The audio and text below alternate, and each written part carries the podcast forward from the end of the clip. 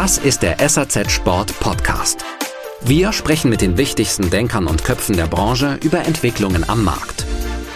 Was ist Ihre Meinung und welche Momente waren für Sie persönlich entscheidend?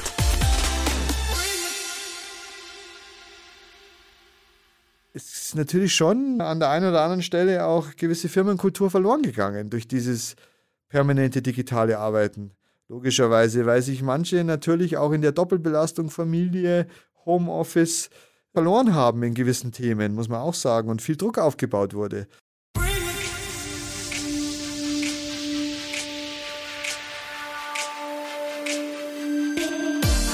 Zeit für einen Podcast von SAZ Sport, auch Zeit über ein ganz wichtiges Thema zu sprechen, was unsere gesamte Branche bewegt. Und damit herzlich willkommen an euch da draußen zur neuen Folge. Viele Unternehmen, ob Industrie oder Handel, sehen das Thema Personal, Personalbeschaffung als eine der größten Herausforderungen für die Zukunft. Und das war auch schon vor Covid so klar. Dazu haben wir uns heute einen Gast, einen absoluten Experten eingeladen, der uns dazu einiges sagen kann und wird. Florian Steinberger. Der hat über viele Jahre gemeinsam mit Dietmar Damit die Personalberatungsfirma Sport Invest Search geführt. Mittlerweile arbeiten beide für ein global tätiges Unternehmen namens SRI. Dazu wird er uns gleich ein bisschen mehr erzählen und verraten, wie so dieser Recruiting-Prozess, also diese Personalbeschaffung abläuft und worauf es dabei ankommt. Ich habe mich gefragt, warum tut sich auch die Sportbranche so schwer, Personal zu finden? Woran liegt es? Florian Steinberger erklärt in unserem Podcast, was genau die Gründe sind.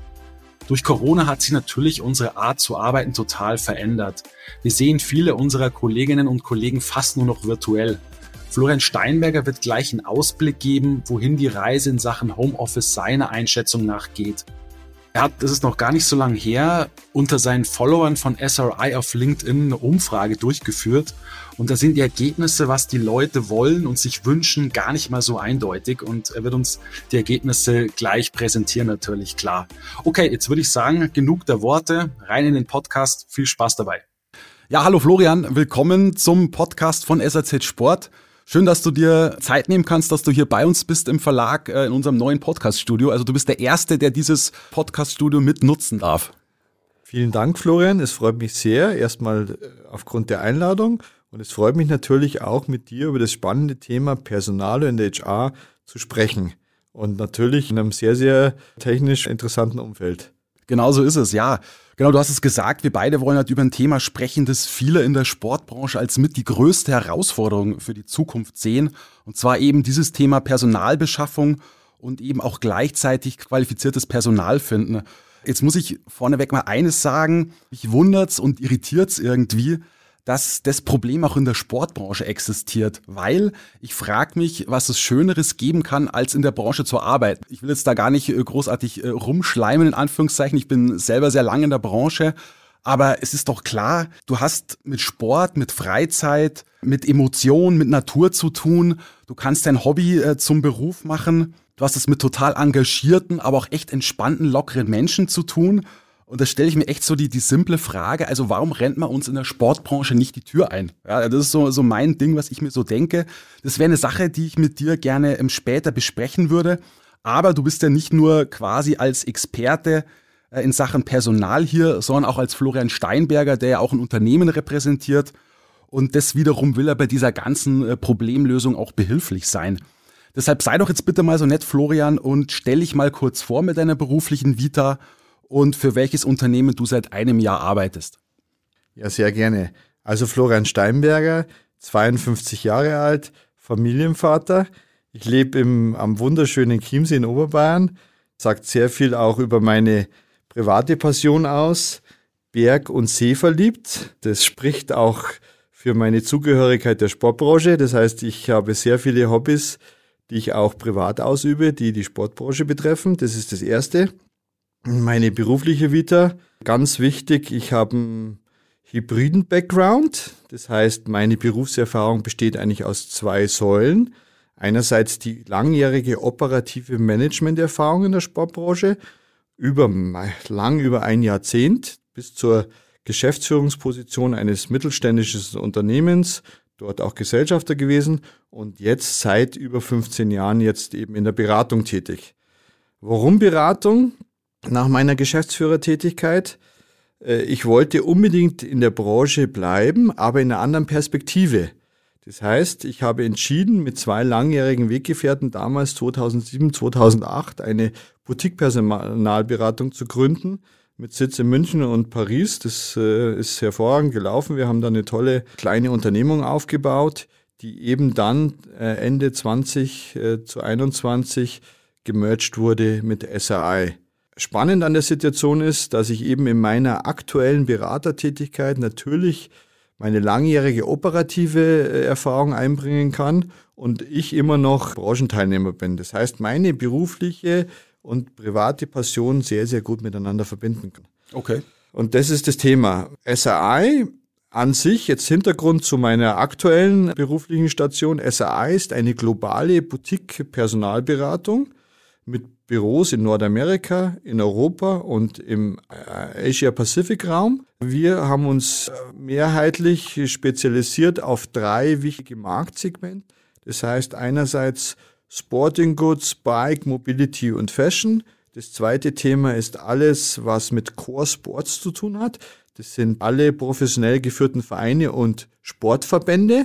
Das heißt, wenn wir jetzt in München zum Beispiel der FC Bayern wäre ein potenzieller Ansatzpunkt. Und der dritte große Bereich ist alles, was mit Media und Entertainment zu tun hat. Und in diesen drei Segmenten sind wir als 360 Grad Personalberatung unterwegs. Das heißt, wir rekrutieren und suchen die richtigen Führungskräfte für diese Unternehmen in diesen Segmenten.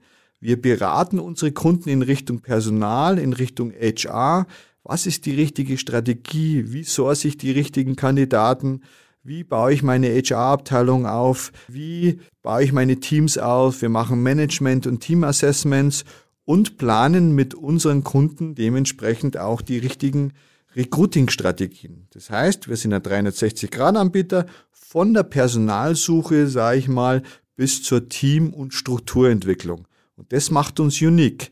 Globaler Ansatz mit starker lokaler Präsenz, natürlich in München für die Dachregion, wir sind natürlich sehr, sehr gut verwurzelt in unserer Region. Wir haben sehr viele mittelständische und natürlich auch globale Organisationen in unserem Kundenportfolio. Zeit für einen kurzen Break mit der Bitte um erhöhte Aufmerksamkeit, gerade von eurer Seite, liebe Hersteller, die uns zuhören. Wir von SAZ Sport haben mit dem IT-Dienstleister Outra einen Werbepartner gewinnen können, der ein super nützliches Tool entwickelt hat und das könnt ihr auf euren Markenshop spielen. Stellt euch mal vor, ein Endverbraucher will sich auf eurer Seite über ein bestimmtes Produkt informieren. Dann kann er sich tagesaktuell mit dem Tool anzeigen lassen, bei welchem Händler in der Nähe das Produkt stationär gekauft werden kann. Das heißt, ihr würdet einerseits den Nutzer bei der Suche und andererseits eure Fachhandelspartner in Sachen Besucherfrequenz und Abverkauf unterstützen. Das wäre dann quasi so eine Win-Win-Win-Situation, würde ich das mal nennen. Übrigens sind schon mehr als 20 Marken angebunden, um mal drei Namen zu nennen, ein Fischer, ein VD, ein Orthovox. Und was natürlich auch ganz wichtig ist, es sind circa 1000 Händler aus dem deutschsprachigen Raum, die ihre tagesaktuelle Verfügbarkeit auf den Websites der Hersteller anzeigen lassen. An euch, liebe Händler, die Info, falls ihr noch nicht dabei seid, die direkte Anbindung an Auta ist kostenlos. Aber nochmal der Appell von meiner Seite an euch Hersteller, setzt euch mit Siege Müller, dem Gründer und Geschäftsführer von Autra, in Verbindung und geht diesen digitalen Weg einfach gemeinsam weiter mit dem Handel für eine noch bessere Partnerschaft. Er wird es euch danken. Und hier geht's jetzt weiter mit dem Podcast. Danke für eure Aufmerksamkeit. Du und sag mal SRI, was heißt das eigentlich ausgeschrieben? Das ich ist eine recherchiert Search. Nein, nein, das ist das ist über die Jahre hinweg hat sich natürlich gab es natürlich auch eine Evolution in dieser Firma oder in dieser Organisation. Man hat mit Sport angefangen. Der ursprüngliche war, Name war Sports Recruitment International. Ach so. Und mit okay. dieser Erweiterung des Marktportfolios äh, oder auch Produktportfolios hat man irgendwann äh, den Namen äh, abgekürzt auf SRI und der steht jetzt nicht mehr eben für Sports Recruitment, sondern eben für eine 360 Grad äh, Personalberatung. Alles klar, okay. Ja. Ich meine, SRI bedient ja schon sehr viele Themenfelder. Wir wollen uns natürlich auf das Thema Recruiting, also die Personalbeschaffung konzentrieren. Sag mal, welche Positionen in der Sportbranche vermittelt ihr? Also ganz wichtig, wir sehen uns natürlich als Dienstleister in der kompletten Wertschöpfung, die die Sportbranche anbietet. Aber man muss natürlich auch sagen, ich be beauftrage halt eine Beratungsfirma oder einen Personalberater nur ab einer gewissen, sage ich mal, Sinnhaftigkeit, betriebswirtschaftlichen Sinnhaftigkeit. Das beinhaltet natürlich unser, unser Wirkungskreis beinhaltet natürlich Managementpositionen, aber auch Spezialistenpositionen. Wenn man jetzt in, äh, mal auf der Markenseite eintaucht in dieses Thema, wenn wir über die komplette Wertschöpfung sprechen, dann sind es natürlich von der Produktkreation bis zur, bis zur Geschäftsführungsposition. Da rekrutieren wir in den unterschiedlichen Teilen der Wertschöpfung. Oder wenn wir jetzt mal auf die Handelsseite gehen, egal ob das Handel online oder offline ist, also stationär oder Multichannel-Handel, da rekrutieren wir auch in der Wertschöpfungskette von, von Einkaufspositionen bis zu natürlich auch Geschäftsführungspositionen. Und wir sehen uns als ganzheitlichen Spezialist. Das heißt, äh, ich sehe mich jetzt nicht nur als der Recruiter im Top-Management, ich sehe mich natürlich auch als Problemlöser für unsere Kunden im, im, in Spezialistenpositionen. Und das macht es natürlich auch so spannend und reizvoll und macht es natürlich auch äh, sehr, sehr attraktiv für unsere Kunden. Okay, du und sag mal, wie ist so das Verhältnis zwischen Industrie und Handel? Also äh, wenn man Sport geht, relativ ausgeglichen, muss man ganz klar sagen. Wir fühlen uns in beiden Welten in dieser Industrie natürlich zu Hause und wir arbeiten genauso, was ich vorhin gesagt habe, in beiden Welten, Handel beziehungsweise Marke, Industrie, auch von gesunden Mittelstand bis zu globalen Organisationen. Okay. Ja, jetzt erzähl doch mal bitte, wie so dieser Recruiting-Prozess, diese Vermittlung abläuft. Also was macht euch so wichtig, mal ganz provokant gefragt, warum werdet ihr eigentlich gebraucht? Mein Unternehmen kann doch selbst den Markt scannen und gucken, okay, wer könnte da passen? Man kennt sich auch in der Branche aus, man kennt die Leute in der Branche, die arbeiten. Also was, was ist dann so tatsächlich eure Aufgabe? Was macht die vielleicht besser als das Unternehmen selbst? Ja, sehr gute Frage und berechtigte Frage logischerweise. Und es ist ja oft dann auch der Zeitpunkt, wenn wir ins Spiel kommen. Oft haben es die Unternehmen selber schon aktiv äh, probiert, äh, eben das richtige Personal zu finden und war nicht erfolgreich. Dann kommen wir ins Spiel. Oder der zweite Punkt ist, und das ist natürlich auch oft der Fall, es gibt natürlich auch oft verdeckte Suchen. Das heißt, ich entscheide strategisch äh, im Unternehmen, ich muss eventuell eine Position neu besetzen, ich habe eine Nachfolgeregelung etc. Und man möchte ja nicht immer, dass der Markt alles mitbekommt, auch wie ich mich strategisch weiterentwickle. Vielleicht gründe ich auch einen neuen Geschäftszweig, wo ich auch äh, Personal benötige und dementsprechend äh, arbeiten wir stark im Hintergrund. Und da muss man natürlich auch sagen, Florian, es gibt natürlich auch Situationen, wo wir einfach weniger Angebot am Markt haben. Das heißt, wir haben viele Positionen, die ganz stark nachgefragt sind. Und, und da kommt das Unternehmen teilweise einfach nicht mehr ans Ziel. Und da sehen wir uns als Dienstleister wirklich so tief zu graben. Das ist jetzt mal bildlich gesprochen so wie eine Trüffelsuche. Wirklich die besten Talente auch äh, für die Unternehmen zu suchen. Und wir sind ja auch teilweise global unterwegs. Und das war auch ein Schritt äh, für uns damals äh, mit SAI zu mergen, weil teilweise Talente mittlerweile auch global gesucht werden. Und deswegen haben wir natürlich mit unserer Organisation, mit unserem, sage ich mal, äh, mit unseren Büros auch ähm, weltweit teilweise auch sehr, sehr gute globale Talente zu, zu finden, weil die Welt oder der Markt oder die Märkte wachsen ja immer mehr auch zusammen. Absolut. Aber jetzt beschreib doch bitte mal so diesen Recruiting-Prozess, diese Vermittlung. Also wie läuft das ab? Wie kann ich mir das vorstellen? Ja, also es ist, es ist natürlich ein mehrstufiger Prozess, der intensiv natürlich äh, so startet, dass man mit den vor der Suche dementsprechend mit den Kunden ganz detailliertes Profil natürlich bespricht. Was wird gesucht? Wo ist unser Suchansatz? Äh, suche ich nur in der Sportbranche? Und das ist ja oft so, dass ich natürlich auch außerhalb der Branche suche, weil ich natürlich oft auch Positionen zu besetzen habe, die nicht nur branchenspezifisch sind, und, und, und da gibt es ein ganz klares, äh, detailliertes Briefing vom Kunden an uns, beziehungsweise wir geben natürlich auch viele Inputs. Wie muss so ein Profil ausschauen, so ein Stellenprofil? Äh, wir machen dann Vorschläge, wo wir überall dementsprechend suchen. Was sind unsere Targetmärkte? Was sind unsere Target-Firmen, die wir ansprechen? Dementsprechend wird der Prozess dann aufgesetzt. Und wir suchen im Hintergrund ganz, ganz vertraulich eben mit unterschiedlichen Tools natürlicherweise für unsere Kunden dann die richtigen Kandidaten. Und das ist jetzt nicht ein Prozess, den man einfach in einer Woche macht, weil wir natürlich auch die Qualifikation der Kandidaten dann vornehmen für unsere Kunden und die dann dementsprechend auch für unseren Kunden äh, ausarbeiten, diese Qualifikationen und die Stärken und Schwächen. Und das ist teilweise ein Prozess, der zwischen, von unserer Seite zwischen sechs und acht Wochen dauert. Okay, das ist aber dann doch relativ flott, oder? Ja, es ist, äh, es ist natürlich oft so, dass man natürlich auch einen gewissen Zeitdruck hat von der Kundenseite, weil einfach die Stelle relativ zeitnah äh, besetzt werden muss. Aber es ist immer wieder das Motto und das ist das Entscheidende. Die Qualität kommt vor Geschwindigkeit logischerweise, weil es ja oft um strategische wichtige Positionen geht. Und dementsprechend gehen wir dann intensiv in den Markt. Und wie du vorhin schon äh, so gut gesagt hast, wir sind eigentlich der, der Filter für unseren Kunden. Das heißt, wir screenen komplett den Markt für den Kunden und versuchen ihnen, äh, unseren Kunden dementsprechend die besten möglichen Optionen aufzuzeigen. Du sag mal, wie merkt ihr denn, dass ein Bewerber oder eine Bewerberin zu einem Unternehmen passt? Ihr sprecht ja auf eurer Website auch von dem, von dem sogenannten Cultural Fit. Also wie passt äh, dieser Mensch zu der entsprechenden Unternehmenskultur? Ist das auch so ein bisschen ein Gespür oder, oder geht es da nur um absolute Hard Facts? Nee, das ist natürlich auch ein Gespür und das ist natürlich auch unser USP. Also das, was ich versucht habe am Anfang zu sagen, dass man natürlich eine langjährige Branchenzugehörigkeit hatte und natürlich dann auch ein Gefühl für Unternehmen entwickeln kann und für die Auftraggeber. Und das war auch damals, ganz kurzer kleiner Exkurs, Florian, warum habe ich damals eine Personalberatung gegründet? Das werden sich auch viele fragen. Ich war Geschäftsführer in einem äh, gesunden mittelständischen Unternehmen, tolle Marke. Äh, was hat mich getrieben? Einerseits die unternehmerische Tätigkeit nochmal, die andere Perspektive im Markt zu bleiben, was ich vorhin schon mal gesagt habe. Und ich habe selber früher Personalberatung beauftragt. Da gab es natürlich Licht und Schatten. Und das war für mich so eine Initialzündung. Ich habe gedacht, da ist eine wahnsinnige Nische für einen, der aus der Branche kommt und dementsprechend sein Branchenwissen in dieses Thema reinzubringen. Das ist der eine Punkt. Dass man natürlich auch ein Gespür hat und dann seine Kunden kennt. Was, was, was hat, was hat die Marke für eine DNA? Was passen für Leute da dazu? Was ist für eine Struktur? Ist es ein mittelständisches Unternehmen? Ist es eine Startup-Situation?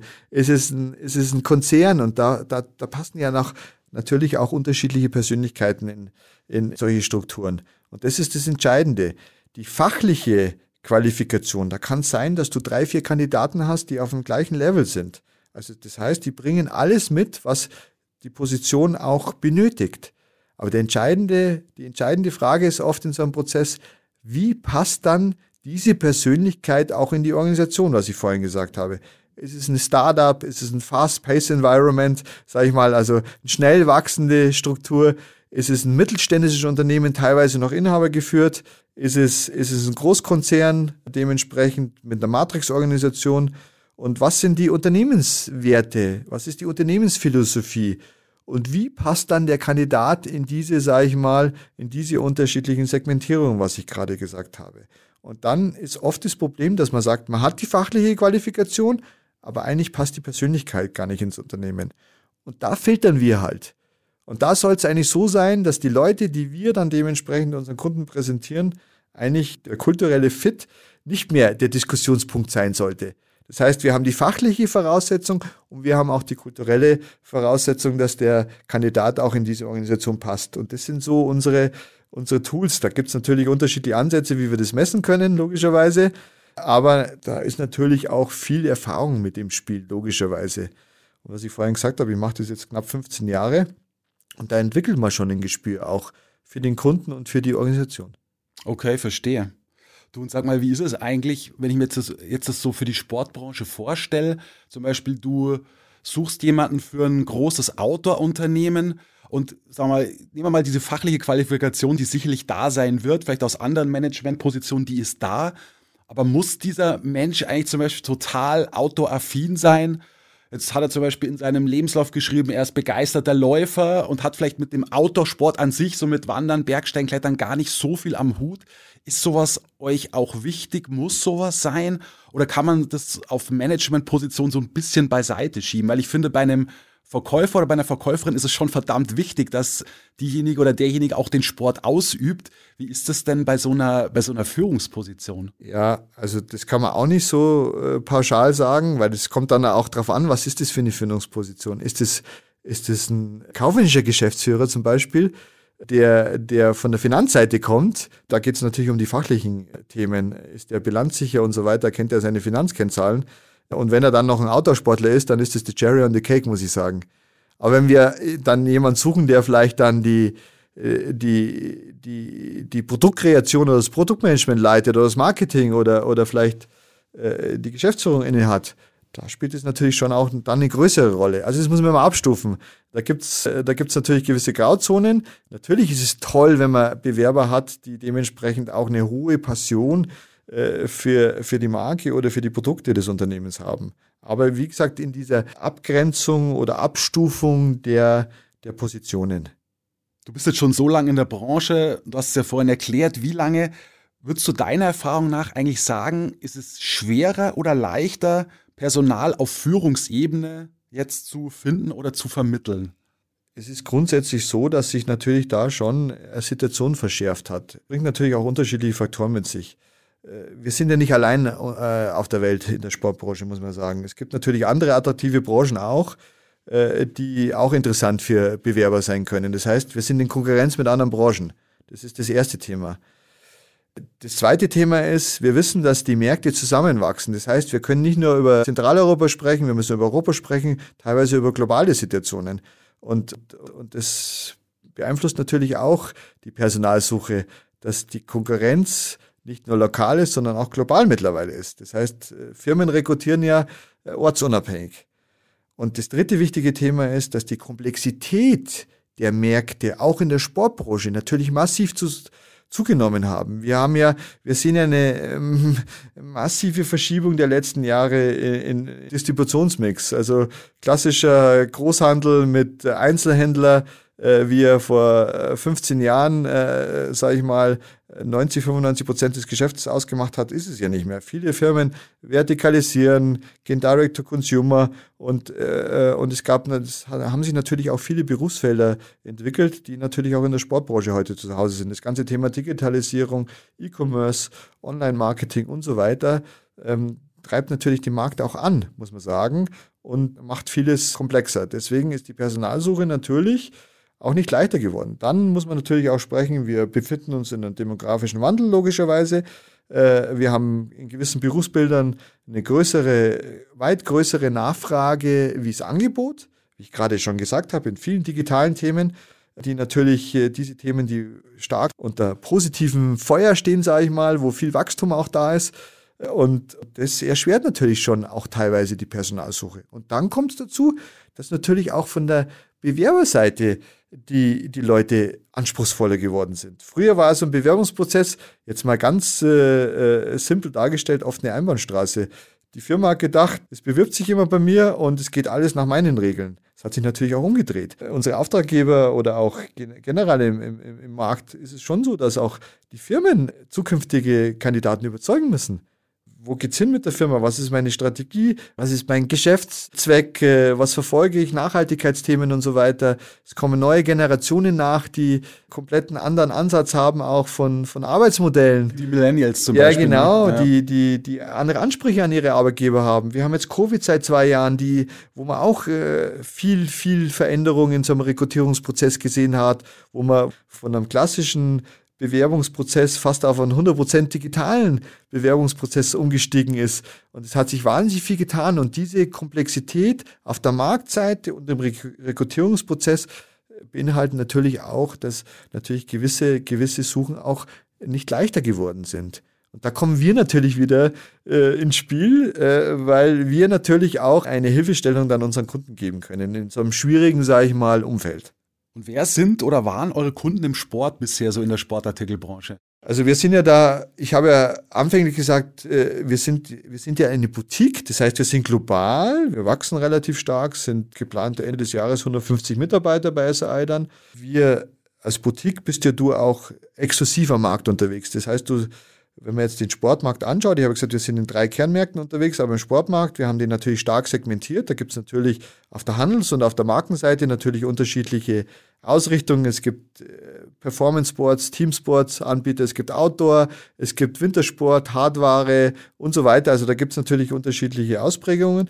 Und wir versuchen in dieser Segmentierung, was ich gerade gesagt habe, zumindest immer mit, mit dem Marktführer oder mit dem, sage ich mal, emotionellen Marktführer zusammenzuarbeiten. Und wenn man dann halt so durchgeht, dann gibt es da ganz tolle Marken, mit denen wir seit vielen Jahren eben exklusiv und, und, und sehr, sehr gute entsprechende Beziehungen aufgebaut haben. Okay, kannst du vielleicht ein paar nennen, bitte? Das geht von sehr, sehr guten mittelständischen Unternehmen bis zu wirklich globalen Organisationen. Das ist zum Beispiel die WF-Gruppe ähm, mit Osface, mit Vans. Es ist ein es ist ein Internet-Stores? Ja, es ist ein Patagonia, es ist ein Deckers mit Ack und Hooker und, und viele andere. Und das gleiche auf der Handelsseite. Das heißt, auf der Handelsseite Platzhirschen wie zum Beispiel Sport Schuster in München oder ein Engelhorn Sturm in Mannheim und dann zu großen auch anderen Internetstores oder auch, auch, auch, auch Zalando.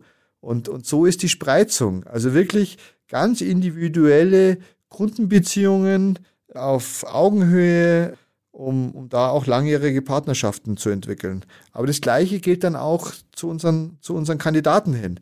Authentisch zu sein, berechenbar zu sein und da auch eine gute Beziehung aufzubauen. Wir sehen das ja, das ist ja bei uns genauso. Also wir haben unsere Kunden und wir haben natürlich auch unsere, unsere Kandidaten. Und das ist uns, uns auf beiden Seiten sehr, sehr wichtig. Ja, das sind schon richtig gute Namen, muss ich sagen. Du, mal, mal noch was anderes, wenn man sich so umhört in Unternehmen oder bei Unternehmen, dann heißt es wirklich total oft, boah, die Qualität der Bewerbungen ist total gesunken. Da muss man heutzutage äh, toleranter sein, sonst findet man gar niemanden mehr. Ähm, wichtiger ist dann doch eher so die Qualifikation des Bewerbers oder der Bewerberin, natürlich dann auch die, die emotionale Einstellung dann auch zu dem Job.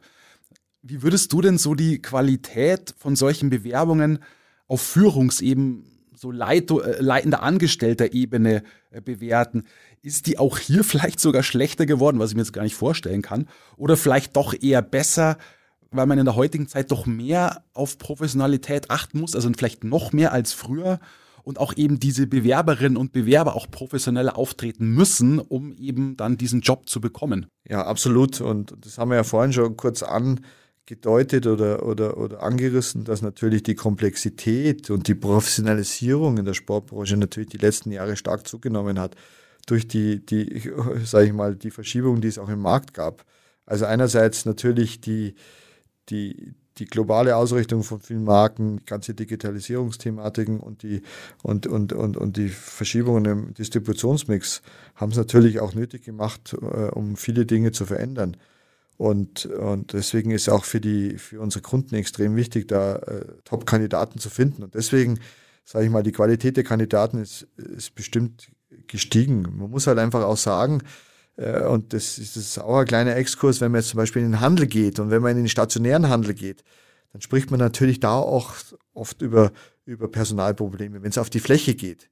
Das ist jetzt nicht unser, unser, unser Hauptthema, sage ich mal, aber das treibt uns genauso an, weil unsere Kunden natürlich oft Multi-Channel-Händler sind, die natürlich nach wie vor ein sehr, sehr gutes stationäres Geschäft haben und einfach sehen, dass es wahnsinnig schwierig ist, qualifiziertes Personal, Verkaufspersonal zu finden.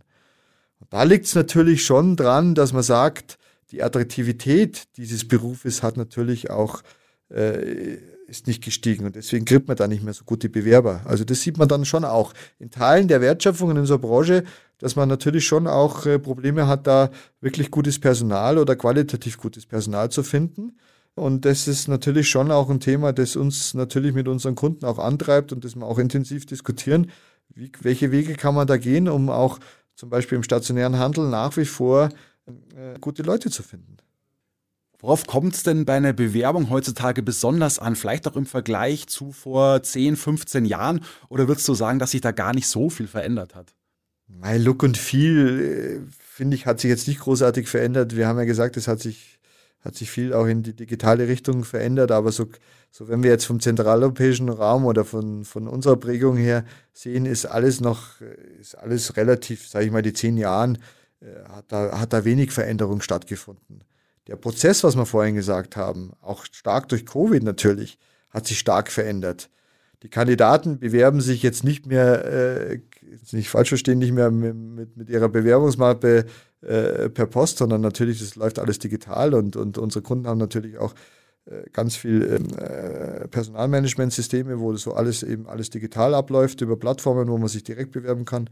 Entscheidend ist, wie hat sich der Prozess geändert. Und es gibt natürlich mittlerweile viele Rekrutierungen, die nur noch digital ablaufen. Und das hat man sich natürlich vor zwei, drei Jahren überhaupt nicht vorstellen können. So einen, so einen vollstuffigen Rekrutierungsprozess dementsprechend auch komplett digital zu machen, ohne den Bewerber einmal persönlich kennengelernt zu haben.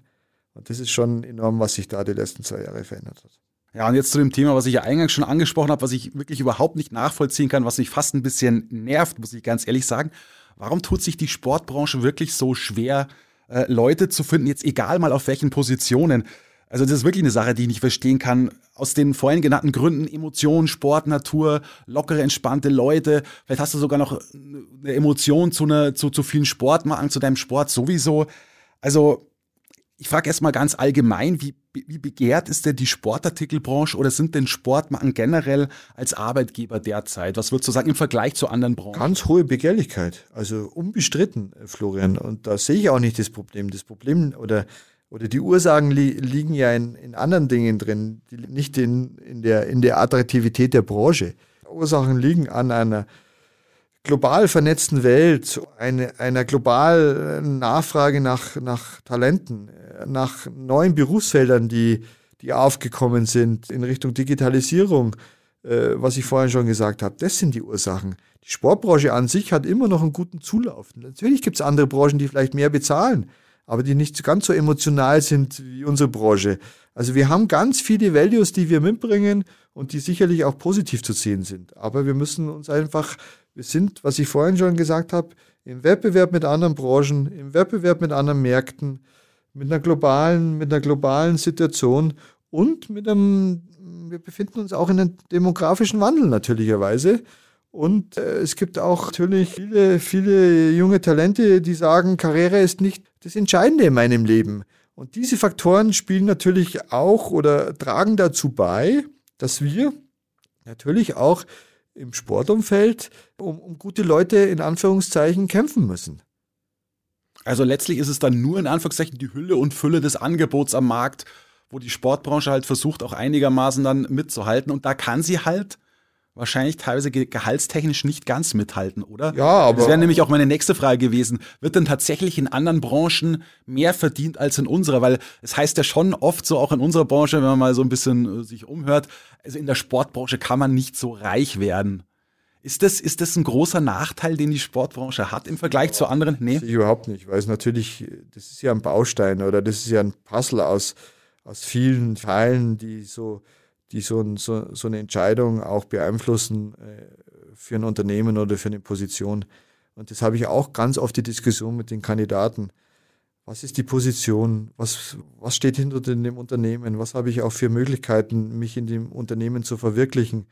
Was habe ich für, eine, für einen Playground in dem Unternehmen? Und, und dann kommt das Gehalt noch dazu. Und das ist natürlich dann in der Gesamtheit zu sehen. Und logisch gibt es vielleicht Branchen, die besser bezahlen, aber die vielleicht auch nicht die Emotionalität haben wie wir.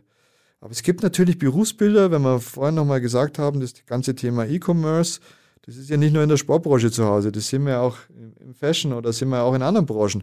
Und da ist die Nachfrage natürlich nach, geeignetem Personal äh, extrem hoch. Und das treibt natürlich vielleicht auch mal den Preis oder dann wechselt halt nochmal, indem man aus der Sportbranche in eine andere Branche, weil er vielleicht dann auch nochmal einen Gehaltssprung machen kann. Das kannst du nie ausschließen. Aber in der Gesamtheit, sage ich mal, diese Tradition von vielen Werten, die auch die Sportbranche äh, liefert, ist natürlich schon auch oft ein entscheidender Faktor äh, für Kandidaten. Ja. Tatsächlich, ja? Ja, ja finde ich schon. Absolut. Okay. Absolut. Jetzt würde mich abschließend noch eine Sache interessieren und zwar, Corona hat die Art, du hast es ja vorhin auch schon angesprochen, die Art, wie bzw. wo wir arbeiten, total verändert. Ja, wir sitzen alle im Homeoffice oder zum Großteil sitzen wir im Homeoffice und haben uns da eigentlich auch ganz gut eingerichtet. Wir haben auch gemerkt, ja, es funktioniert eigentlich gar nicht mal so schlecht. Ja. Natürlich wird es jetzt kein Standard werden, aber auch nicht, nicht ganz verschwinden, ganz klar. Siehst du schon Ansätze, dass Unternehmen auch Leute einstellen, die gar nicht vor Ort arbeiten, sondern fast zu 100 Prozent von zu Hause aus? Also ich nenne jetzt mal so ein Beispiel. Äh, ein Unternehmen aus Hamburg verpflichtet einen Marketingleiter oder ich sag mal einen Head of Digital aus Frankfurt. Und der soll da eben auch durchaus wohnen bleiben. Vielleicht will er dort auch wohnen bleiben, ja, weil er gar nicht zwingend bereit ist, umzuziehen. Und ich sag mal, ja, der fliegt halt oder, oder fährt einmal im Monat so nach, nach Hamburg, um dort vielleicht an einer großen Besprechung teilzunehmen, ja, die vielleicht über Teams nicht ganz so einfach zu handeln ist. Aber ansonsten, was irgendwie eine krasse Vorstellung ist, ansonsten sieht er seine Kolleginnen und Kollegen eigentlich nur virtuell, fast nur.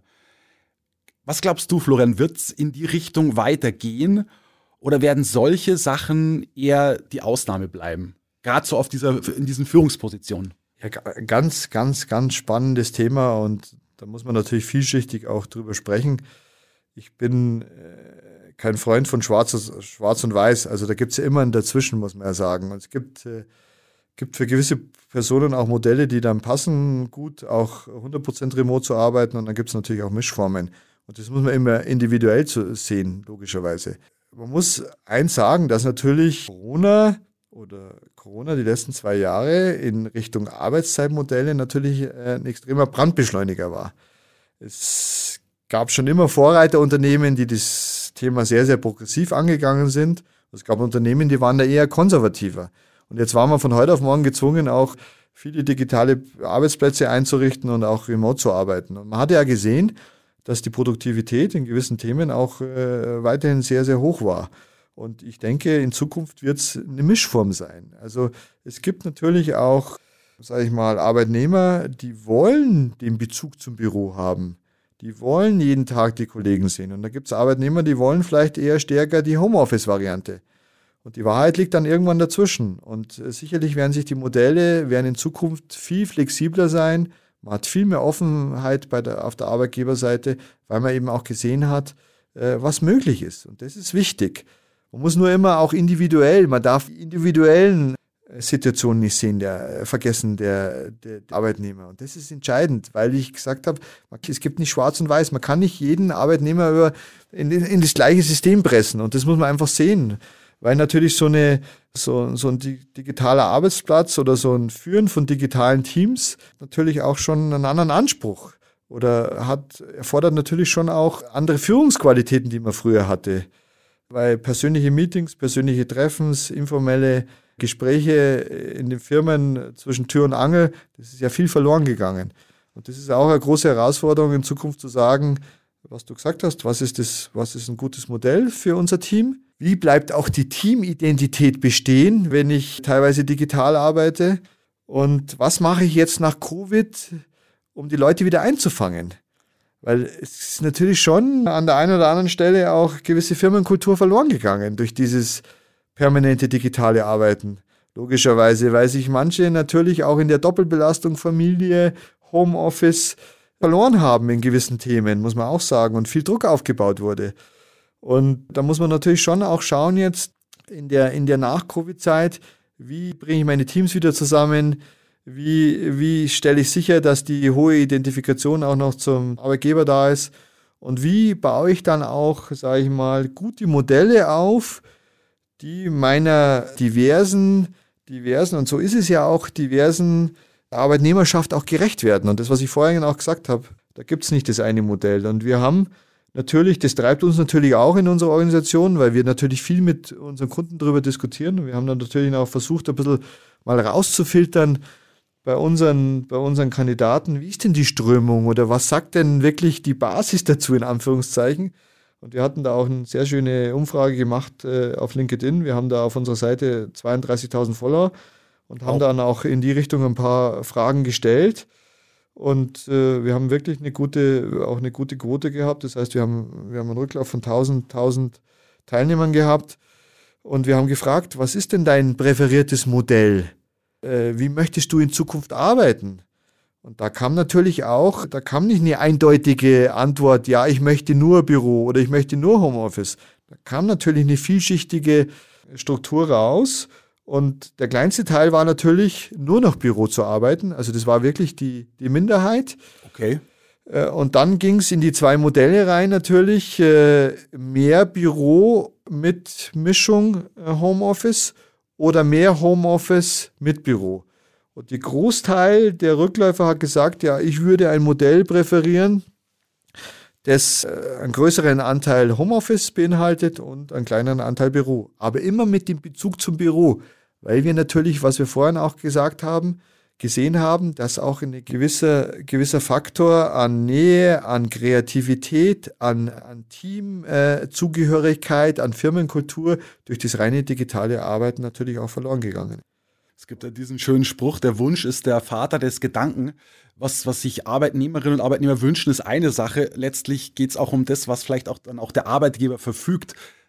Dann würde ich mal sagen, du rätst Arbeitgebern dringend auf die Wünsche der Mitarbeiterinnen und Mitarbeiter einzugehen. Ja, oder? natürlich. Oder man muss das Thema offen besprechen jetzt, weil natürlich wir in der Situation sind, dass, dass wir das Rad natürlich nicht mehr 100 Prozent zurückdrehen können und sagen, ich glaube, äh, klar gibt's auch natürlich Positionen, die müssen vor Ort im Büro sein. Oder wenn wir über Handel sprechen, dann gibt's kein Remote-Arbeiten für, ein, für einen, einen Verkäufer logischerweise. Aber für Positionen, die, die, die das möglich machen, gibt's, muss es natürlich eine Diskussion geben. Und immer mit dem Faktor, klar, was sind die Unternehmensziele, was ist die Unternehmenskultur und was ist das individuelle Ziel und wie kann ich das in Verbindung bringen in der bestmöglichen Art und Weise. Und das sind die entscheidenden Themen. Es ist nur auch interessant zu hören, nochmal, dass natürlich auch viele sagen, ja, ich möchte eine Mischung aus Büro und Remote. Ich möchte nicht nur remote auch arbeiten, weil es so wichtig ist, auch mit den, mit den Kollegen sich auszutauschen und da auch ein innovatives äh, Umfeld zu schaffen. Ja, absolut, sehe ich ganz genauso. Ja, alles klar, dann äh, vielen Dank, Florian, für deine Zeit, für das spannende Gespräch zu einem Thema, was echt alle in der Branche bewegt. Das muss man wirklich sagen. Ähm, Ich wünsche dir viel Erfolg weiterhin bei SRI und auch weiter natürlich ein gutes Gespür für das richtige Personal. Ja, vielen Dank, äh, Florian, auch von meiner Seite, dass wir dieses Thema anreißen konnten, sage ich mal. Wir wissen, dass es sehr vielschichtig und spannend ist und hoffe, dass wir kleine Impulse an, an, an, an deine Zuhörer geben konnten. Und nochmal vielen Dank auch für deine Zeit. Das war der SAZ Sport Podcast.